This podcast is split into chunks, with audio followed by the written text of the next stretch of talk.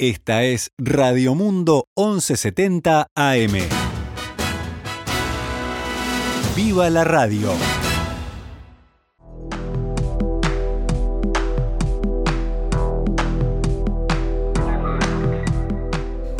Doce horas 13 minutos, damos comienzo a una nueva edición de Noticias al Mediodía en este jueves, que es primero de septiembre del año 2022.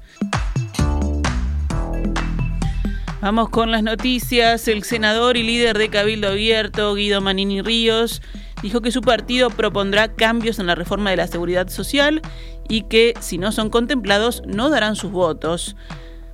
En el programa radial Doble Clic contó que el viernes le llevará al presidente Luis Lacalle Pou las propuestas para que sean analizadas. Creemos que ha habido cambios en las bonificaciones que no tienen mucho sentido. Se le baja a la Policía Ejecutiva las bonificaciones y eso no es bueno, adelantó el legislador. Agregó que hay varios puntos en los que van a plantear modificaciones, o sea que el proyecto que entre al Parlamento lo haga con esos puntos y todos ellos debidamente fundamentados, explicó Manini. De igual forma expresó que todo es parte de un proceso parlamentario y no es blanco o negro. Están convencidos de que sus propuestas van en el sentido de mejorar el texto, porque para Cabildo Abierto tiene una serie de falencias o de cosas que merecen ser cambiadas, concluyó. Uno de los puntos que plantearán es el tratamiento que hace el anteproyecto sobre las personas que quedan viudas. Es muy duro, así como está previsto, dijo en referencia a que se acorta el tiempo que reciben una pensión y, según dijo el legislador, se las abandona. Desde hoy, jueves primero de septiembre, está vigente una rebaja de 3 pesos en el precio del litro de nafta Super 95, que ahora cuesta 77 pesos con 88.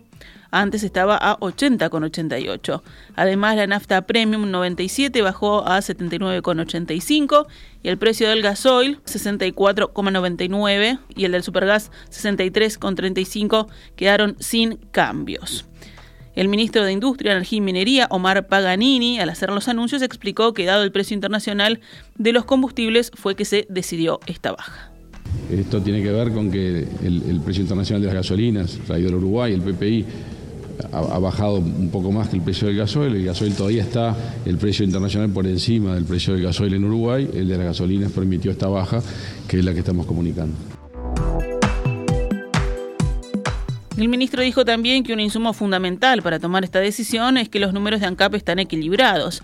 El negocio específico de los combustibles de ANCAP en el primer semestre dio un empate. Hay otros elementos que explican una ganancia, pero vienen de otros negocios o de la diferencia cambiaria.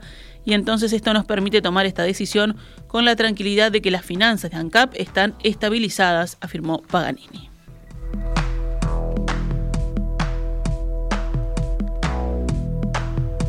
Hoy comparece en la Comisión de Presupuesto integrada con la de Hacienda el equipo económico encabezado por la ministra Azucena Arbeleche y el director de la Oficina de Planeamiento y Presupuesto, la OPP, Isaac Alfie, para presentar el proyecto de ley de rendición de cuentas con temas pendientes de resolución. La norma ya fue aprobada con modificaciones en diputados y ahora va por la aprobación definitiva en el Senado. Un aspecto importante de la rendición de cuentas, que no se votó en diputados y que puede tener una solución en el Senado, es la eliminación del adicional al Fondo de Solidaridad que pagan los profesionales recibidos en la Universidad de la República. En diputados tampoco se aprobó la derogación de la ley de medios, como planteó el gobierno, por lo que el tema puede que se vuelva a discutir en el Senado.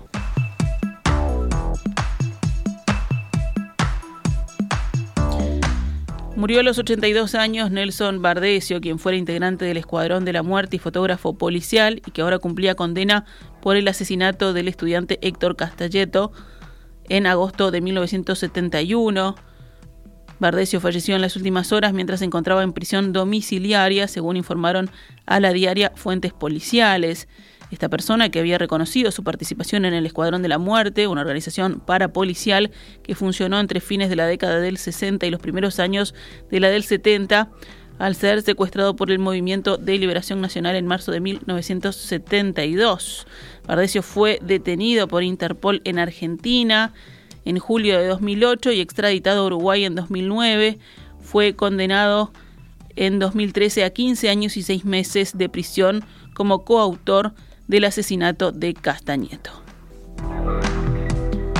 En el panorama internacional, El jefe de la Organización Internacional de Energía Atómica, OIEA, Rafael Grossi, afirmó que vio lo que necesitaba ver en la visita de hoy a la central nuclear ucraniana de Zaporilla, ocupada por Rusia y blanco de bombardeos. Pienso que en estas pocas horas pudimos recabar muchísimas informaciones. Vi las principales cosas que necesitaba ver y sus explicaciones fueron muy claras. Eso fue lo que dijo Grossi, que encabezó el equipo de inspectores en declaraciones a medios rusos. Rusia inició hoy maniobras militares de gran envergadura en las que participan varios países aliados, entre ellos China, señal del acercamiento entre Moscú y Pekín en medio de tensiones con Estados Unidos. Estos ejercicios llamados Vostok 2022, o sea, Oriente 2022, se llevan a cabo hasta el 7 de septiembre en el extremo oriente ruso y tienen lugar más de seis meses después de que Moscú lleve a cabo una masiva ofensiva contra Ucrania. China, a su vez, atraviesa una crisis diplomática con Estados Unidos tras la visita a Taiwán de la presidenta de la Cámara estadounidense, representantes Nancy Pelosi. Las maniobras Vostok 2022 se iniciaron este jueves con ejercicios de aviones de combates, desplazamientos de unidades de lucha antiaérea y simulación de operaciones de desminado en el mar de Japón, según indicó el Ministerio ruso de Defensa. Según Moscú, 50.000 militares y más de 5.000 piezas de armamento y equipos militares, entre ellos 140 aviones y 60 barcos de guerra, se han movilizado en estos ejercicios. Participan en ellos militares de varios países fronterizos o aliados de Rusia, como Bielorrusia, Siria, India y sobre todo China. Washington ha expresado su preocupación por un acercamiento entre Rusia y China en materia de defensa, al estimar que ello pondría en peligro la seguridad mundial. Al confirmar a mediados de agosto su participación en las maniobras, China precisó que su presencia no tiene relación alguna con la situación actual a nivel regional e internacional. En deporte, Flamengo goleó a Vélez en partido de ida por semifinales de la Copa Libertadores en Buenos Aires. El uruguayo Georgian de Rascaeta, que fue titular en Flamengo, salió sentido a los 80 minutos y el partido terminó con el resultado Vélez 0, Flamengo 4. Pedro anotó tres goles y el restante fue de Ribeiro. La revancha será la semana que viene en el Estadio Maracaná de Río de Janeiro. En la otra semifinal, el día anterior, Atlético Paranaense venció 1 a 0 a Palmeiras.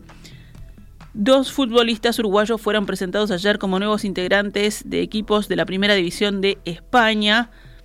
Uno es Edison Cavani, que ya es jugador del Valencia, y el otro es Brian Ocampo, que fue presentado en el Cádiz.